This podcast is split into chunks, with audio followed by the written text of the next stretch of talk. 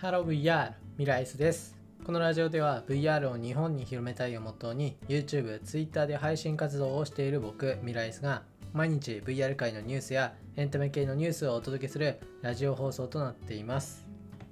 はいということで始まりました。本日は2021年の9月の21日ということで今回紹介する VR ニュースはうつ病治療に VR を活用する効果を検証。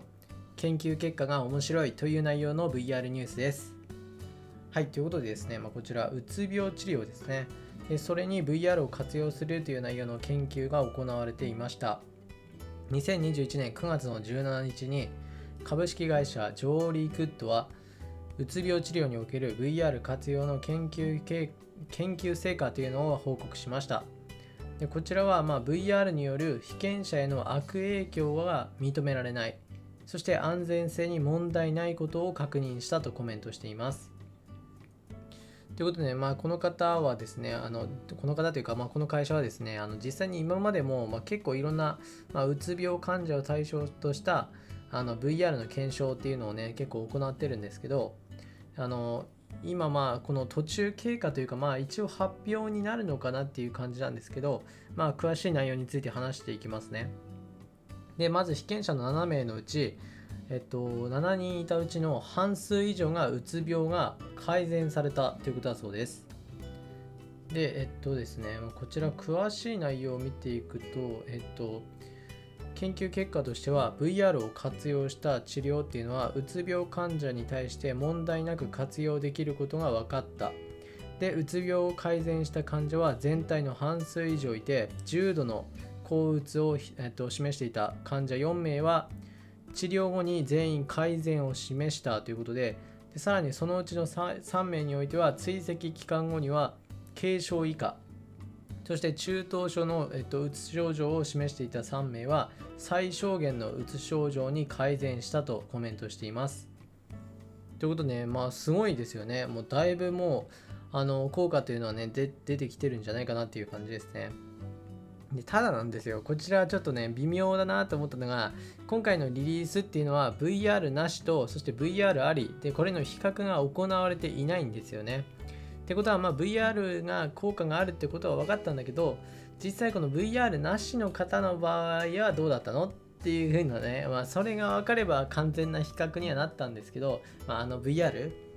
まあ、VR がすごいいいっていうのは分かったんですけどちょっとねあのまあ比較してないってなると、うんまあ、VR が良かったのかそれともまあ VR 以外のねあのその要素が何かね改善する要素があったんじゃないかなっていう可能性もあるのでねまあ何とも言えないですね。うん、まあでも、でもですよ。でもまあ、その VR というものは少なくともそのうつ病治療には改善される、うつ病治療に効果はあるということは分かったんじゃないかなと思います。うつ病と VR の組み合わせはね、改めていいんじゃないかなと思います。まあ VR ってね、やっぱりこう癒されるというかね、あのー、まあ、あの心の病、まあ僕自身もね、そこまで心の病を持ったことないので何とも言えないんですけど、まあそういったところも含めてね、こう現実とは違う、現実とは離れられるという意味で、まあ VR、そしてうつ病、この組み合わせはね、かなりいいんじゃないかなと思います。まあ今後のね、あの研究についてね、まあ要注目ですね。はい、ということで今回はうつ病治療における VR 活用の効果の検証、そして報告がされたという内容の VR ニュースをお伝えしました。はい、それじゃあ VR ニュースについては以上になります。はい、ということでいつものちょっとした雑談なんですけど、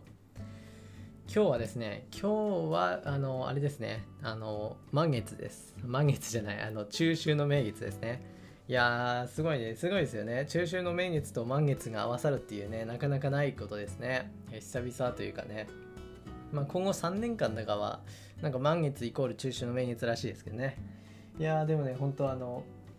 お月見団子もね、買ってきてもらったんで、いやー、ありがたいです、これは。いやー、よかったよかった。まあ、皆さんもね、ぜひお月見をね、楽しんでみてください。はい、それじゃあ今回ここら辺で終わりたいと思います。それではまた別の配信でお会いしましょう。バイバイ。